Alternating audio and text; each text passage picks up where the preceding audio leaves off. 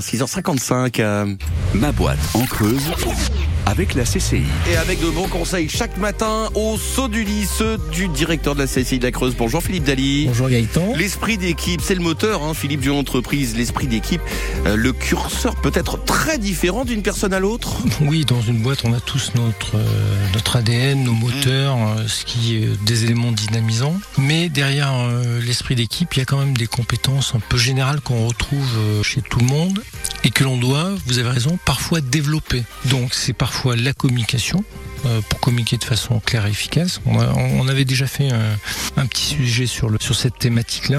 Enfin, vous avez des gens qui sont à l'aise, d'autres euh, d'autres moins. Parce que dans la communication, il y a des gens qui sont à l'aise dans la, dans la parole, d'autres qui le sont moins. Mais bon, c'est pas grave, il y a des communications qui sont pas forcément que verbales.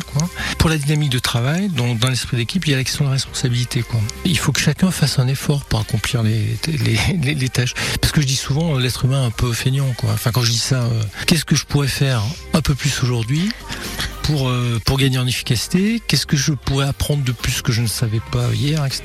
Ben ça, c'est pas naturel. hein. Ça demande de l'effort, hein, y compris pour moi, je vous le dis. voilà.